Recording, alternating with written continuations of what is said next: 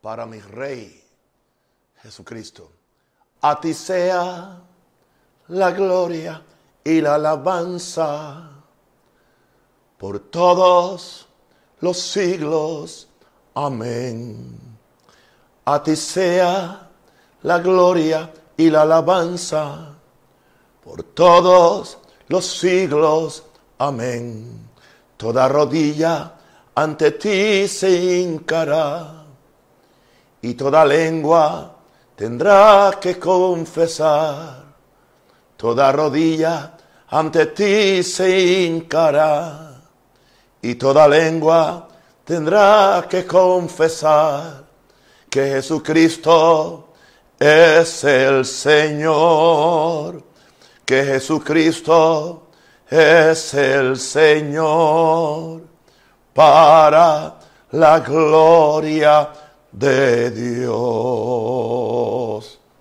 Padre, en el nombre de Jesús, nuestro Salvador, nuestra vida, nuestra luz, nuestro camino que nos lleva al Padre, nuestro sumo sacerdote sentado, Padre, a tu mano derecha, que en esta noche intercede por nosotros, intercede por la iglesia, intercede por nuestros países, intercede para que nosotros podamos ser aceptos en el amado, aceptos en Dios, porque es por medio de la sangre preciosa que hemos sido sacados de las tinieblas.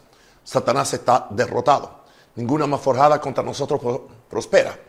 Y podemos, aleluya, tener la seguridad que tenemos un intercesor en los cielos a la diestra del Padre, que intercede por nosotros en la medida que nos sometemos a Dios y caminamos en el pacto.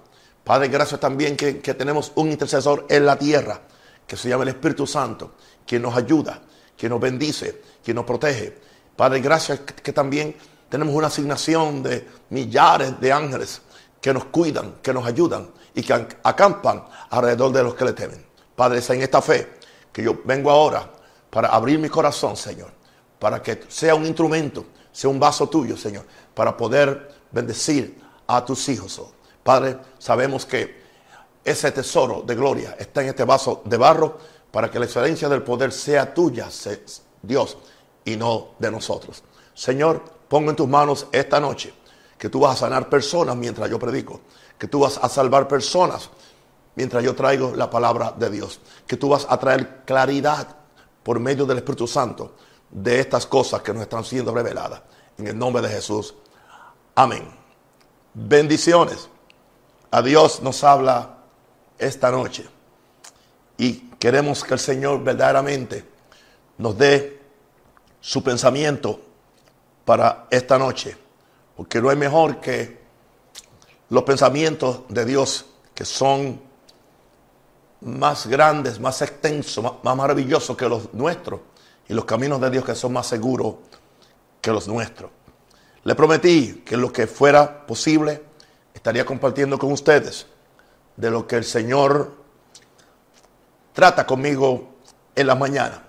Quiero decirle que soy un novato en este asunto. O sea, eh, y me siento raro también, porque yo mismo he sentido la investidura, yo mismo he sentido el cambio y he sentido la transición de, solamente operar como un apóstol, un pastor, y ahora me encuentro que es el mismo Dios. Esto no es algo que uno básicamente lo busca. Ese es el problema cuando uno lo busca, uno tiene que sostenerlo. Pero cuando Dios es quien lo busca, uno solamente tiene que obedecerlo. Y cuando tú obedeces a Dios, Dios se encarga de ti. Gloria a Dios que esta mañana no me quedé dormido. Eh, hablo con ustedes porque ustedes son mi familia. O sea, yo me siento que estoy aquí hablando con ustedes y yo quisiera también poder oírlos a ustedes. Y ah, estuve un tiempo como yo paso la primera hora bendiciendo al Señor y es interesante que a mí, quizás a otro, gloria a Dios, si usted tiene esa gracia, disfrútela. Pero a mí me, Dios me empieza a hablar después de una hora, a veces después de una hora y media. Eso no indica que no tengo la paz de Dios.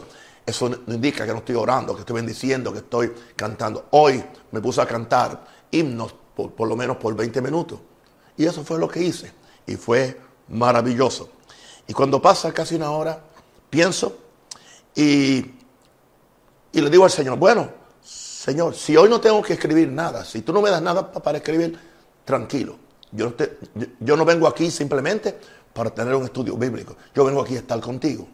Y estaba dispuesto, cerré mi tabla, la puse en un sitio y yo empecé a alabar a Dios y de repente, así, de repente, lo que yo no pedí, lo que yo estaba dispuesto a simplemente, porque Dios no quiere que nos, nos encerremos en un, en un sistema, ¿entiende? En una mecánica. Dios quiere que disfrutemos esta comunión con Dios por las mañanas. Y Dios me habló de las motivaciones y actitudes equivocadas en oración ante el Todopoderoso. Eso fue a las 6 y 18 de la mañana. Quiero leer un verso del, Salmo 51 y otro de Isaías 55. Salmo 51, 17 dice, los sacrificios de Dios son el espíritu quebrantado, mejor que cualquier cosa, aún más que mi oración, aún más que despertarme temprano, aún más que yo hacer un ayuno de 21 días o de 40 días, aún más de yo dar mi vida. Es un corazón quebrantado. Y dice el corazón contrito y humillado, no desprecias, no despreciarás tú, oh Dios. Son palabras de alguien que había recibido el perdón y la restauración después de, de unos graves pecados que había cometido. David, el hombre que se le conoce conforme al corazón de Dios. Ahora, en Isaías 55, 6 dice, buscad a Jehová mientras pueda ser hallado, llamarle en tanto que está cercano. O sea, yo tengo una responsabilidad de buscar a Dios mientras Él pueda ser hallado y llamarle para que me ayude, para que Él esté conmigo, para yo servirle, para yo adorarle. Pero tiene que haber la motivación y la actitud correcta. Hoy, como hago? Estoy el día entero buscando al Señor, leo algún libro y después entonces que me estoy dando un baño y salgo de mi ducha a las 5 y 3 y me estoy así, así me estoy secando y ah, me viene este pensamiento. Fíjate que no te estoy diciendo, Dios me dijo, ok, me viene este pensamiento. Y este fue el pensamiento que me vino. Mi mejor oración, Él es quien ordena nuestro pensamiento. Especialmente si tú estás viviendo en esa burbuja de buscar a Dios constantemente. Es casi imposible que ningún pensamiento que sea contrario a Dios se, se albergue o aterrice en tu mente. Es posible que pasa, pero no, no se aguanta. Porque como ya están ahí los pensamientos de Dios, los del diablo, es provocada por Dios para que yo tenga la motivación correcta. Que mi, impotencia no es tanto por, por mi humanidad, sino por la propensión que uno tiene a ser egoísta o a ser a, pensar primero en uno, en, este, en esta disciplina de oración. Pero entonces me dice que es divina, impotencia divina. Divina ah, indica que Dios está a cargo. Ah, yo no soy mucho de interpretar números, pero a veces creo que tienen algo que decir. Porque eso me lo dijo a las, a las 5 y 3. Bueno, interesante que, que el 5 es el número de la gracia. Bueno, ¿qué es lo que yo necesito para mi impotencia?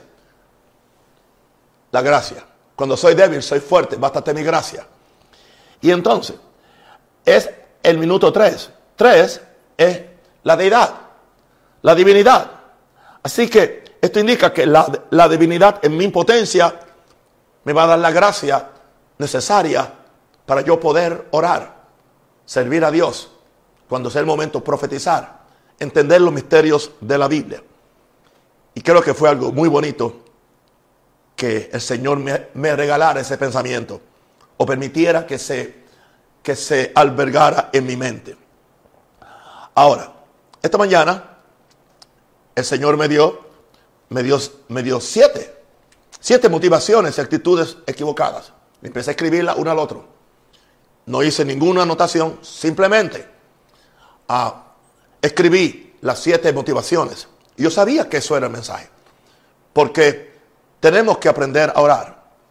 Mi tema hoy sería examinémonos cómo oramos, porque es importante que no, terminemos haciendo una oración religiosa una oración intelectual, una oración mecánica y que no contactemos a Dios.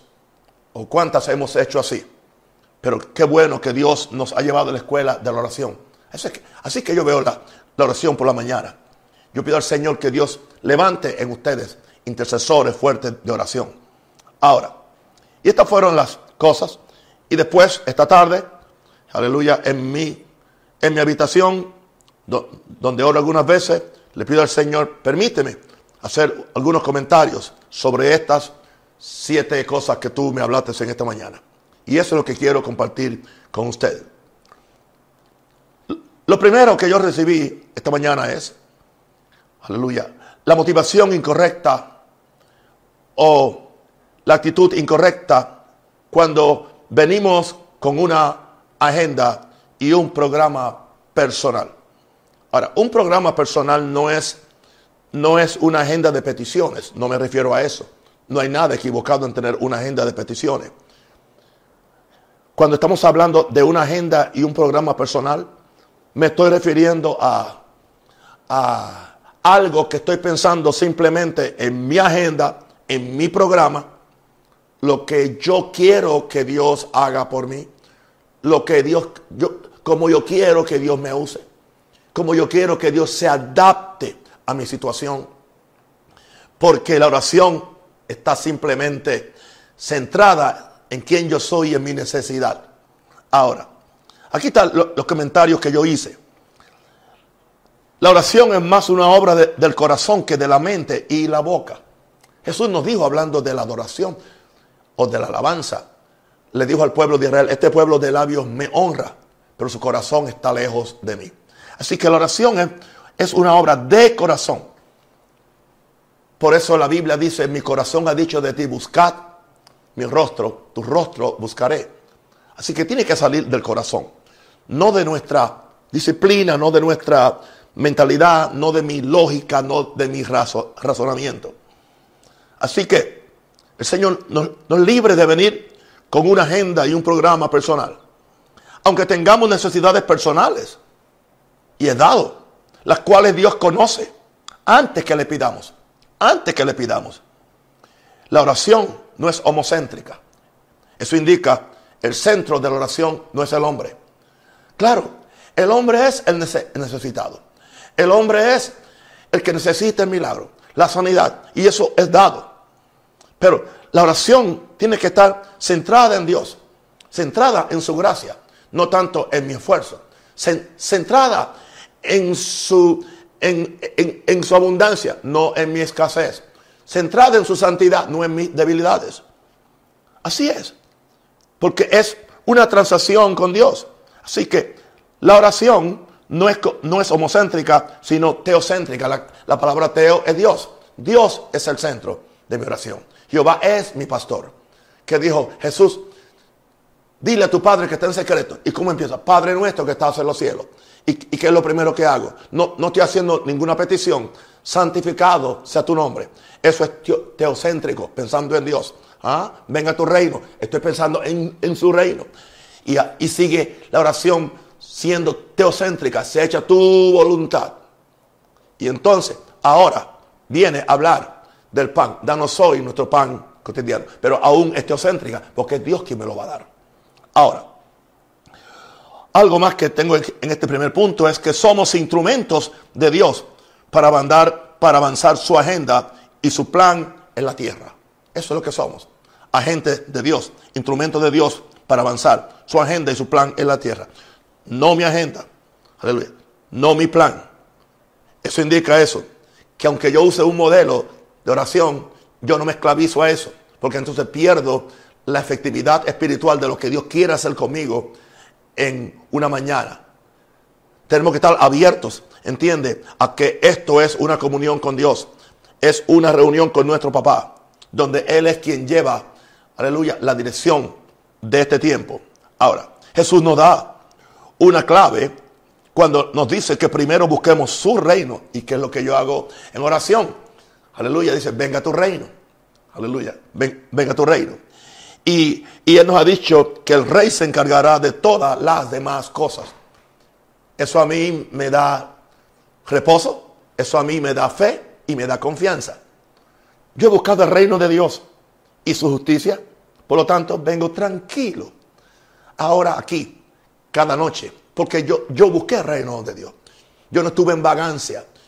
Yo no estuve el día entero haciendo otra cosa, viendo esto, haciendo aquello otro, lleno del mundo, lleno de los pensamientos del diablo. Y media hora antes, ah, son, son las siete. Señor, tengo que conseguir algo para este pueblo. Voy a hablar en lengua diez minutos a ver si manipula el Espíritu Santo. No, no, no, no, no. O, si no empiezo a buscar a ver a dónde puedo encontrarlo. No, así no funciona eso. Porque Dios honra a los que lo honran. Gloria a Dios. Así que ya te expliqué la primera motivación incorrecta, venir con una agenda y un programa personal. Lo segundo que recibí fue esto. Una, una, forma, una forma incorrecta o una motivación incorrecta. Venir buscando empoderamiento. Y me dijo el Espíritu Santo, en vez de quebrantamiento. Buscando empoderamiento. Estamos en el tiempo del empoderamiento. Yo he hablado del empoderamiento. Y hay un lugar para, para, hablar sobre el empoderamiento. Todo depende de cómo tú enfocas eso y cómo tú lo entiendes. Ahora, somos el fruto de una sociedad moderna que promueve la autoestima. Oh, ok. El automejoramiento. Ok. Y la autorrealización como individuos a quienes se les debe la felicidad. Eso es lo que toda esta, esta filosofía moderna de vida ah, nos ha inculcado, especialmente en los últimos 50 años. Todo es el yo, todo es para mí, yo me lo merezco. Es la, esta es la generación que todo se lo merece. They are entitled. O sea, yo, yo tengo un automerecimiento. El mundo tiene que rodear alrededor mío. ¿Y qué sucede? Así mismo se está manejando la iglesia ahora los mensajes de autoestima, automejoramiento, autorrealización. Tú tienes el derecho a ser feliz, tú tienes el derecho a hacer esto, pero nunca te dice tú tienes la, la obligación de ser santo, tú tienes la obligación de obedecer a Dios. ¿Y qué es lo que tenemos entonces? Tenemos, aleluya, una iglesia llena de monstruos, de gente que no conoce a Dios y que no, no sabe orar. O si está orando, está orando simplemente. Por eso la Biblia dice que, que, que oran mal como decía Santiago, para gastar en vuestro deleite o para pensar en, tu deleite. Ahora, ¿qué sucede? Cuando venimos buscando em, empoderamiento en vez de quebrantamiento. No, no es popular hablar, predicar de quebrantamiento. No, tampoco de sufrimiento. Y menos de cargar una cruz. Y que no se nos ocurra hablar de pagar el precio nuestros maestros de fe nos hicieron un mal. Es que le quitaron, aleluya, a la generación mía, especialmente pagar el precio. Cuando tú decías eso, no, ya Jesús pagó el precio. Bueno, yo aprendí algo, Jesús pagó el precio por él. Y bueno, y es cierto, él pagó el precio de, de mi salvación, pero él no pagó el precio de mi obediencia. Yo tengo que pagar el precio de mi obediencia. Porque si Jesucristo tuvo que pagar el precio de su obediencia, yo tengo que pagar el precio de, mi obediencia. Eso no es legalismo, eso es ley, esos son mandamientos, eso es pacto. Lo cual Dios me ha hecho responsable que yo reestructure, aleluya, la enseñanza para que la gente tenga una conciencia de responsabilidad, para que puedan operar en el pacto. No simplemente esperar que el pacto los proteja cuando ellos no están cumpliendo el pacto que está basado en obediencia. Ahora, ¿qué sucede? Venimos a orar porque seremos empoderados en nuestro don, en nuestro ministerio, en nuestro oficio. Yo estoy orando, vamos a orar. Oh, mañana tengo, tengo, tengo que predicar. Como yo tengo que predicar hoy, tengo que estar con Dios, aleluya, porque necesito que Él me use. Necesito que la gente aplauda. Necesito que, me dé muchos clics en, en Facebook o en YouTube. Ah, no, no, tengo que, buscar a Dios. Tengo que pasar la noche en eso. No, queremos que Dios nos empodere. No tanto por la causa de Dios, sino por nuestra, por nuestra reputación. Porque tengo que defender mi don, mi ministerio, mi oficio, mi reputación. Totalmente equivocado. Ahora, sucede que Dios está más interesado en nuestro carácter. En nuestro carácter. Sí, Y cuando Él nos empodera, es por medio de su gracia. No niego que Él nos empodera, pero es por medio de su gracia. Él nos empodera en el poder del Espíritu Santo. Pero ¿para qué Él lo hace? Para bendecir a otros y para traerle gloria a Dios. Y para destruir las obras del diablo. Son los tres propósitos que yo he, aprendido. Así que no vengamos buscando ese empoderamiento personal. Vengamos con corazón quebrantado, contrito y humillado que Dios no desprecia. ¿Están recibiendo algo? ¿Están siendo edificados? Yo pido ahora que el temor de Dios caiga sobre mis oyentes, sobre mi, mi vidente, que el temor de Dios caiga sobre los que están fríos, que caiga sobre los que están que tienen simplemente una religión y no tienen una relación. Que el temor de Dios venga aún sobre los, pecadores para que acepten y reciban a Jesús. Ahora, número tres. Yo me sorprendo de, las siete cosas que Él me dio porque yo no, no, son cosas que yo me senté, Señor, yo quiero que tú me des siete razones para un mensaje, Señor, porque yo, yo necesito predicar hoy y yo, no, no, no, nada de eso. Esto es una cosa totalmente diferente. Número tres, la forma incorrecta. Aleluya. La motivación incorrecta. Venir más como socio ante Dios que como siervo. Wow. La línea es muy fina, pero voy a explicarle. Venir más como socio que como siervo. He notado que a medida que la iglesia pierde la santidad y el poder, escúcheme esto, a medida, y, un gran segmento, de, un gran porcentaje de la iglesia que no tiene ni santidad y menos poder, porque sin santidad tampoco hay poder.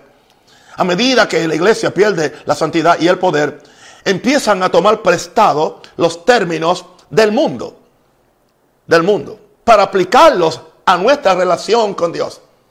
O sea, una pregunta, estamos tan escasos de recibir del cielo que tenemos que prestarle al mundo sus filosofías, su conducta, sus ritmos, su forma de hacer las cosas o su filosofía de vida. Cuando tenemos una filosofía de vida poderosa en esta Santa Biblia, en esta Santa Biblia. Quiere que le haga un, comentario, esto no es doctrina ni, teología, fue algo que se me ocurrió a mí en algún momento. Aleluya, cuando yo dije el Viejo Testamento, yo mismo dije, no hay tal cosa como un Viejo Testamento como tampoco hay tal cosa como un Nuevo, nuevo Testamento. Lo que hay es un primer testamento y un segundo testamento. Y después yo escribí y dije, bueno, a Dios nunca dijo eso. Dios nunca le llamó a, Viejo Testamento. Es más, Pablo tampoco le llamó Viejo Testamento.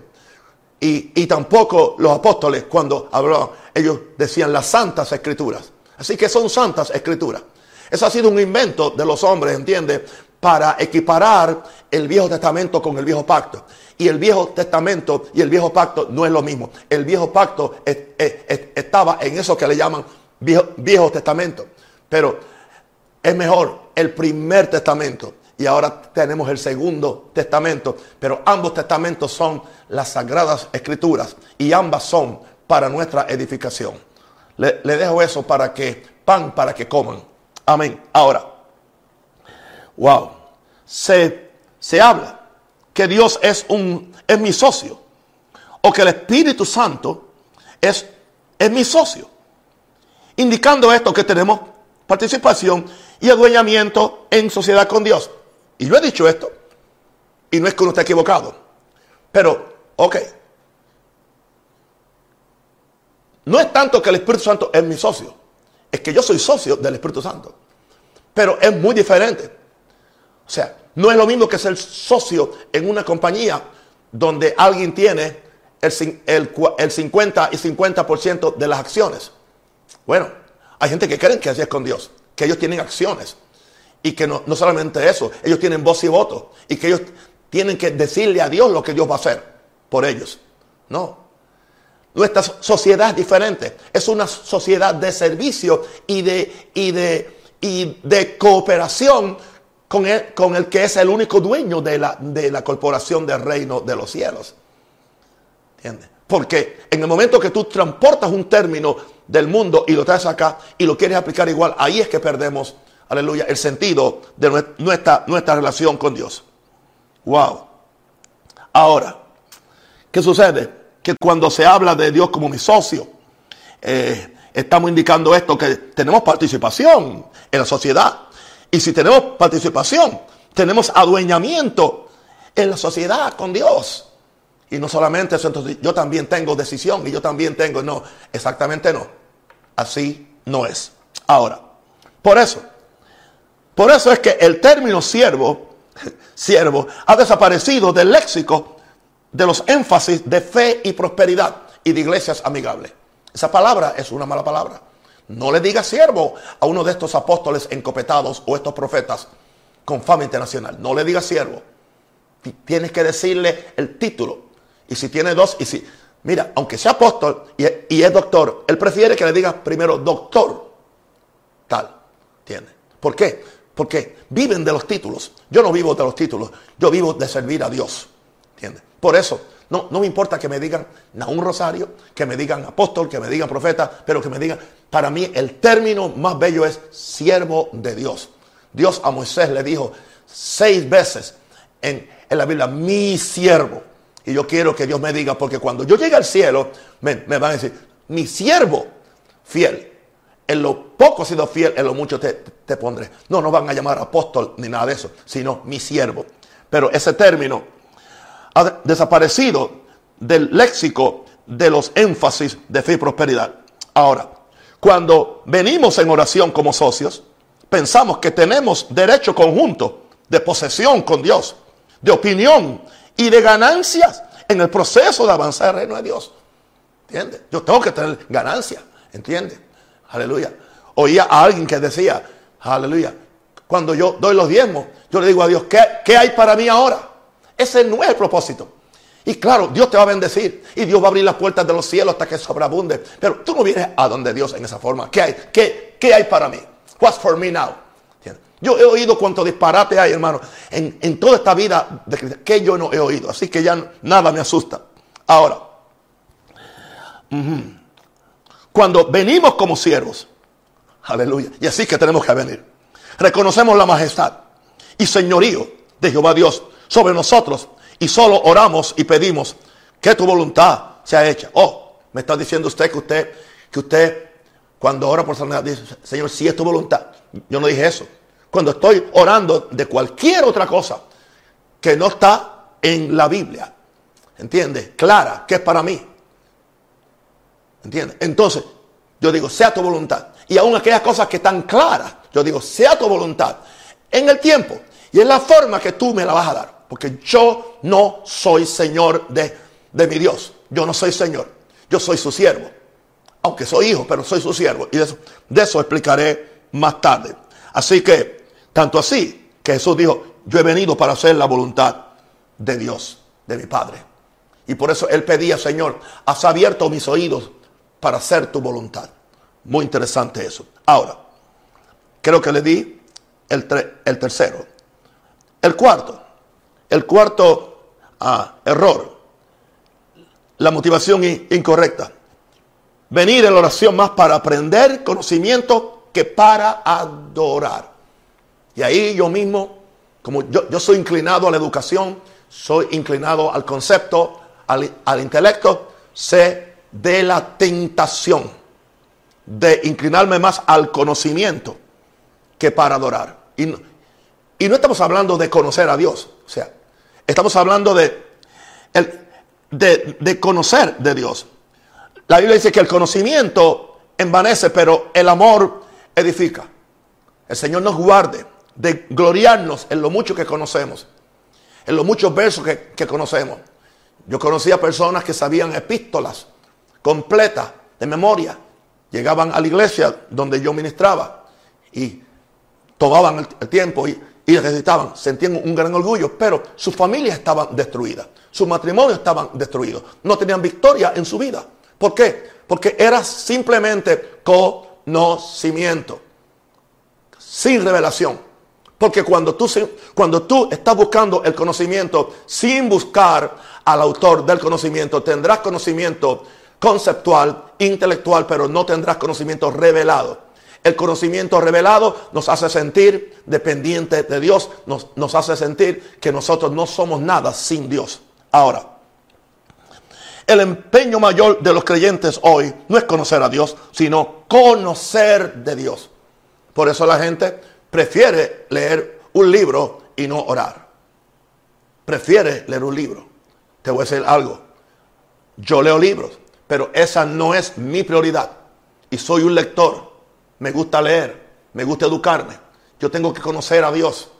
Y como único yo conozco a Dios es en oración, es en búsqueda, es muriendo mil muertes muchas veces. Es en búsqueda continua, porque yo necesito a Dios.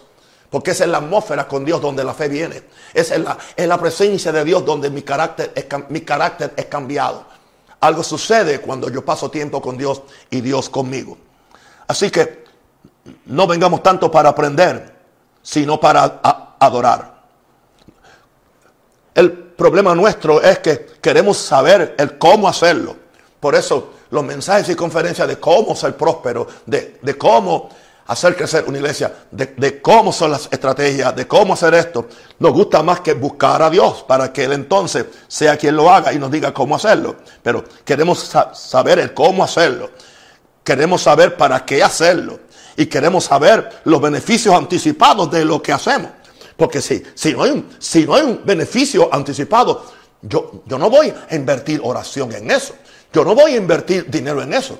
Yo no voy a sacrificar mi, mi, mi, vida y mi tiempo en eso. Eso no me va a producir. O sea, tiene que haber una seguridad. Tenemos que tener mucho cuidado que muchas veces la búsqueda de una visión y de una estrategia no sea simplemente un deseo para conocer algo que me asegure que todo me va a ir bien.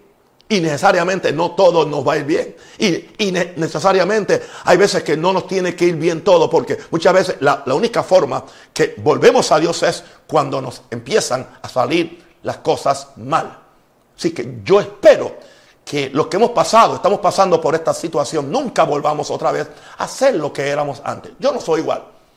Mi ministerio no será igual. Mi vida de oración no será igual. Mi fe no será igual. ¿Por qué? Porque he aprendido, he aprendido a esconderme con Dios, a estar con Dios, a oír a Dios, aleluya, y a ser cambiado a su imagen. Eso no tiene precio. Gloria. Ahora, ¿qué sucede? ¿Dónde está la motivación principal? ¿Dónde está la motivación principal de nuestro servicio a Dios? Es una pregunta. ¿Dónde está? ¿Dónde está la motivación principal de nuestro servicio a Dios? ¿Dónde está? Debe ser amor. Y el amor nos lleva a adorar. Y la adoración nos lleva a obedecer. Escucha esto. El amor me lleva a adorar. Y la adoración me lleva a obedecer. Y cuando obedezco, yo quiero orar. Yo quiero estar con Dios. Esto, la vida de oración, se funda en amor. Se funda en adoración se funda o se basa en un corazón contrito y humillado. No hay prepotencia, no hay orgullo, no hay esa prepotencia religiosa. No, no, no, no, no, no. Es un corazón que viene ante Dios. Ahora, Dios no anda buscando conocedores, sino adoradores. No, yo, yo conozco, yo conozco esto, conozco esto, yo conozco el anticristo, yo hasta sé el nombre. Yo sé quién es la gran ramera y yo sé cuándo es el rapto y yo sé y yo sé todo y yo sé y, lo, y yo conozco todo, todo, todo cómo esto, cómo esto va a desarrollarse en los últimos días. Gog y Magog y aquí, allá y allá, todo tienen todo el diseño y es posible que, aleluya, muchas de, de esas doctrinas simplemente son camisas de fuerza, aleluya, para que nosotros nos adaptemos simplemente a lo que a alguien se le ocurrió que necesariamente no aguanta la, la prueba exegética y bíblica. Y te garantizo algo, van a haber muchas sorpresas en cuanto a los eventos de los últimos días. Y muchos libros van a quedar completamente obsoletos. Y muchas conferencias proféticas van a perder su vigencia. Cuando Dios empiece a hacer cosas fuera del, del cajón profético y teológico que muchos maestros han, han auspiciado por años y años. Lo dejo para tu consumo. Es gratis. Ok, ahora. El 4, te dije, venir más para aprender conocimiento que para adorar. El 5. Ahora, venir como un hijo demandante y no como un hijo obediente. Oh, uh, uh, ahora sí. Venir. Como la gente tergiversa toda enseñanza de identidad y de hijos de Dios. Yo soy muy fuerte hablando de, de identidad. Yo soy muy fuerte hablando que ahora somos hijos de Dios. Está bien. Todo eso tiene que estar en un espíritu, en una atmósfera de obediencia y de reconocimiento quién es Dios. y de saber que aún yo no puedo ni comparar la relación mía con Jehová Dios que la que tenía con mi papá. ¿Entiendes? Porque mi papá no podía mandarme al infierno, pero Dios puede mandarme. ¿Entiendes? O sea, lo más que mi, papá podía hacer era quitarse la correa de 44 pulgadas y darme unos azotes. Y me lo dio y me lo merecía. Por eso, aleluya, aprendí vergüenza y carácter. Ahora, como la gente tergiversa toda enseñanza de identidad y de hijos, somos hijos de Dios, somos hijos de Dios. Aleluya. Como decían en inglés, I'm the king, que son, somos los somos los niños del rey, somos los niños del rey. Por lo tanto, tengo, que vestir, tú la gente, tengo que vestir como un hijo de un, rey. Tengo que conducir como un hijo de, un rey. Y esas consignas agradan a la carne. esas consignas, aleluya, hace que la gente pacte, hace que la gente ofrende, hace que la gente siempre, uh, la gente corre. A la gente, a la carne le gusta eso. Pero necesariamente no hay humildad en nada de eso. Indica eso que Dios no nos va a tratar como hijos. Yo no dije eso. Estamos hablando de la oración. Ahora, qué bien suena el cacareo positivista de fe. Así yo le llamé hoy. Qué bien suena el cacareo positivista de fe. Yo no soy siervo. Yo soy hijo. Y se pone la mano aquí en el cuadril. Yo soy hijo de Dios. Yo no soy siervo. Yo tengo mis derechos en el reino porque soy heredero legal. Uh, soy heredero de Dios. Coheredero con Cristo. Así que Él me tiene que entrega la herencia, aunque sea un hijo menor, mal criado, sin carácter, sin formación, y me tiene que dar la herencia y el milagro y la promoción y el don y el ministerio cuando yo se lo pida. Porque yo soy un hijo de un rey y él me dio su autoridad. Y yo hice esa canción y no hay ningún problema con eso. Es cierto dentro de su contexto. Ahora, tengo mis derechos. Esa es, la, esa es la actitud equivocada del hijo menor que exigió una herencia antes de tiempo. ¿Cuántas cosas están pidiendo en oración antes de tiempo? Tú no estás preparado para manejar una herencia cuando no tienes el carácter de un hijo, aleluya, que ha sido formado por su padre y que está caminando en obediencia a su padre. Quiero decirte algo con, todo mi corazón. Yo le doy gracias a Dios. Le doy gracias a Dios que Él no permitió, aleluya, que yo entrara en este ministerio profético hasta los 74 años. Yo no digo que lo hubiera hecho mal, pero hay una madurez, hay un tiempo, hay un temple, hay una sobriedad que es parte de todo lo que yo he, todo lo que yo he sufrido, todo lo que yo he aprendido, las mil muertes que yo he muerto, gloria a Dios, es el tiempo correcto. Porque ahora yo no estoy pidiendo una, una herencia como aquel hijo malcriado que fue y la gastó fuera y después se convirtió en el famoso hijo pródigo. Ahora, por experiencia, lo digo, lo digo. Todo cambia en mi vida de oración con mi Padre Celestial. Cuando vengo a Dios en oración, como un hijo maduro, como un hijo responsable, que cuida con esmero los asuntos de su padre. Uno sabe que no es un esclavo, pero funciona como un siervo del Señor. Uno sabe que no es esclavo, pero funciona como un siervo de amor del Señor. ¿Quién indica eso? ¿Tú crees que yo estoy por la mañana? Señor, dame esto, dame lo otro, envíame plata, soy un hijo, tengo el derecho, yo sembré, yo diezmé, yo, yo he dado todo muchas veces, Señor. Aquí estoy yo, Señor. Es lo que tu palabra dice. Nada de eso. Yo no tengo tiempo para esa necedad. Por cierto, nunca la practiqué tampoco en esa forma. ¿Y qué sucede? Yo estoy buscando los intereses de mi papá, que es su iglesia, que es su reino. Los intereses de, traer su palabra profética a esta generación. Aleluya. Ah, estoy cuidando la reputación de la santidad de la iglesia. Estoy cuidando que Dios sea conocido, que la iglesia vuelva a su gloria que Dios quiere para ella. ¿Qué sucede? en el, en el, en el, proceso, te voy a decir algo. Yo le sirvo a Dios. Apunta esto. Yo le sirvo a Dios como siervo. Dios le paga a Naúm como hijo. Y así voy a vivir el resto de mi vida. Sirviéndole como siervo. En lo que Él me diga. En lo que Él me pida. Pagando el precio en lo que sea. Haciendo lo que Él me diga. Aleluya. Pero entonces, siempre Dios me sigue, ¿qué? pagando como hijo. Las cosas que Dios hace conmigo económicamente no puedo ni contarlas. ¿Entiendes? Porque habrá gente que, que no entienden o creo que estoy mintiendo. Pero son cosas, en los peores tiempos Dios me está bendiciendo, me está bendiciendo. ¿Para qué? Para que yo pueda bendecir a, alguien más. Esta mañana, y es la, segunda vez que me pasa en las últimas dos semanas. El Señor me dice, envíale tal cantidad de dinero a, a cierta hermana. Aleluya. Y yo simplemente hago eso. Ahora, eso yo no lo publico, ni por nombre, ni por cantidad. Pero esa es la vida que uno vive. Por lo tanto, yo estoy buscando los asuntos de mi reino. Yo estoy siendo responsable porque yo represento, yo soy un gerente, yo soy un regidor de su reino aquí en la tierra. Y eso debería ser todo ministro. Eso es todo. Buscando su reino, cuidando su reino. Por esa razón no hay que pedir plata. No hay que, no hay que pedir que me siembren a mí. No hay que manipular a la gente con todo ese desastre eh, aleluya, de, de, pedidera, nada de eso, sino simplemente yo busco el reino primero. ¿Y, qué sucede? El rey del universo, que es el rey del oro y la plata, él dice, bueno, él me sirve como siervo, yo le pago como hijo. Yo, yo creo que esa va a ser la nota de esta noche. Yo creo que va a ser una de las frases que va a quedar, aleluya, ahí para mucha gente. Ahora, vamos entonces a, eh, el punto 6. La forma, la motivación incorrecta venir para convertirme en alguien muy importante como resultado de mi asociación con el gran yo soy. Wow. En lo natural y secular, la gente quiere asociarse con el poderoso, el importante y el millonario. Así es, ¿verdad? Hay personas que devengan su, su identidad no de lo que ellos son, sino de lo que es otro. En otras palabras, si yo camino con el poderoso, yo seré poderoso.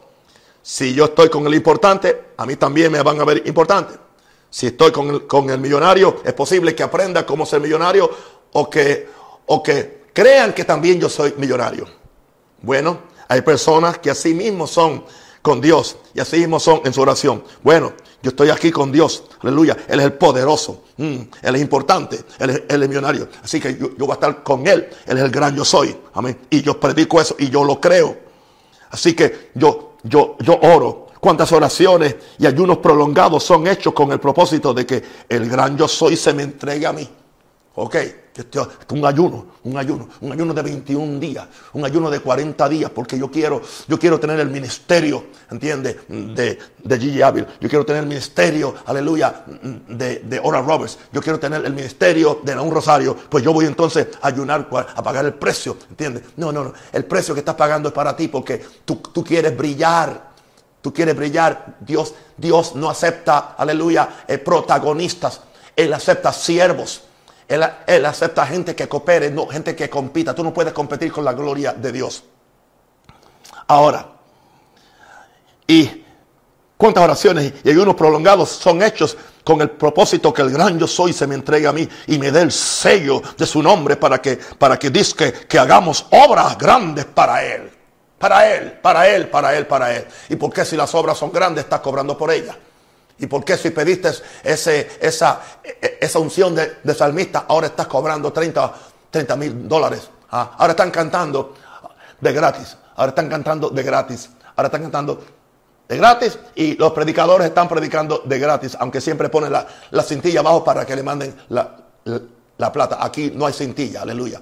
Aquí estamos creyéndole a Dios.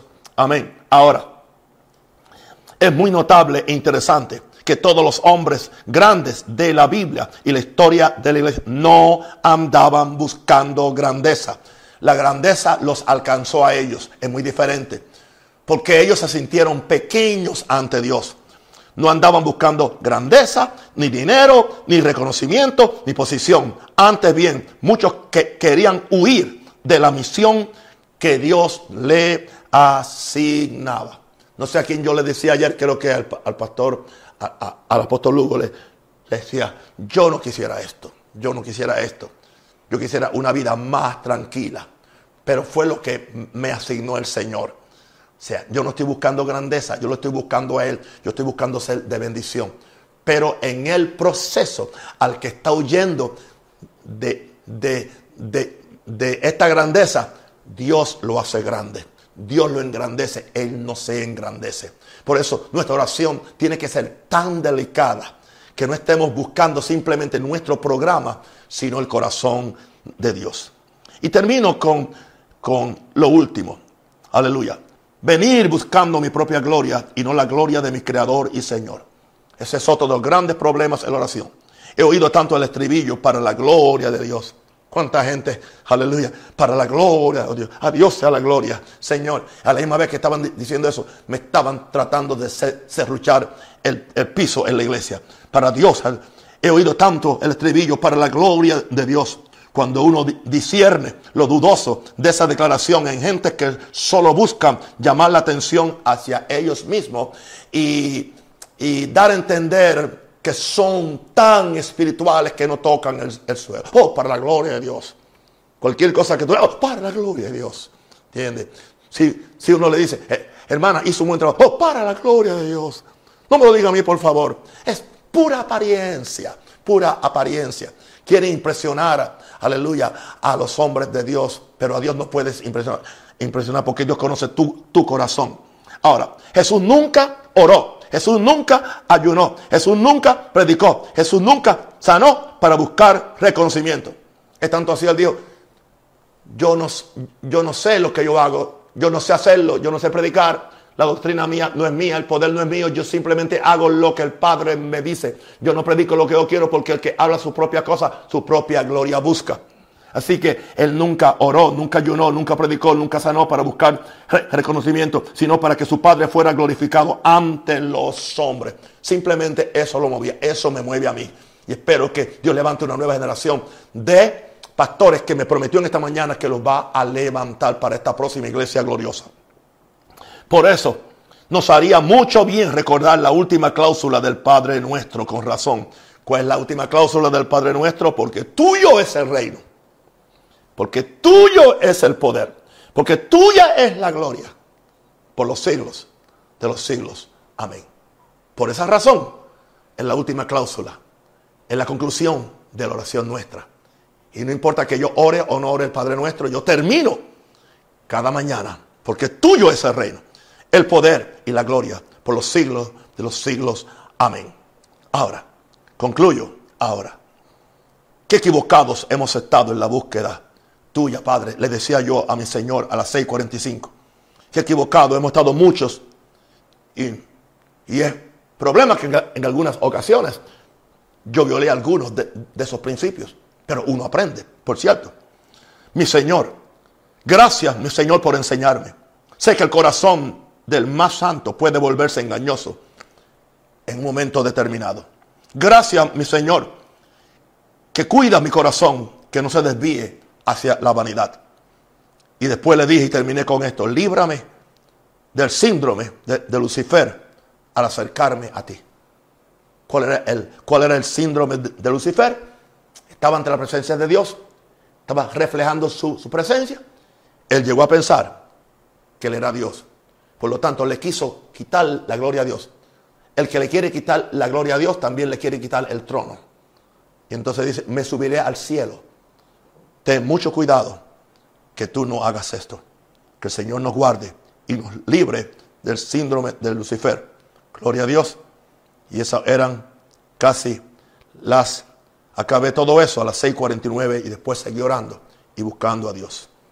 Doy gracias al Señor, santos y queridos hermanos. Aleluya.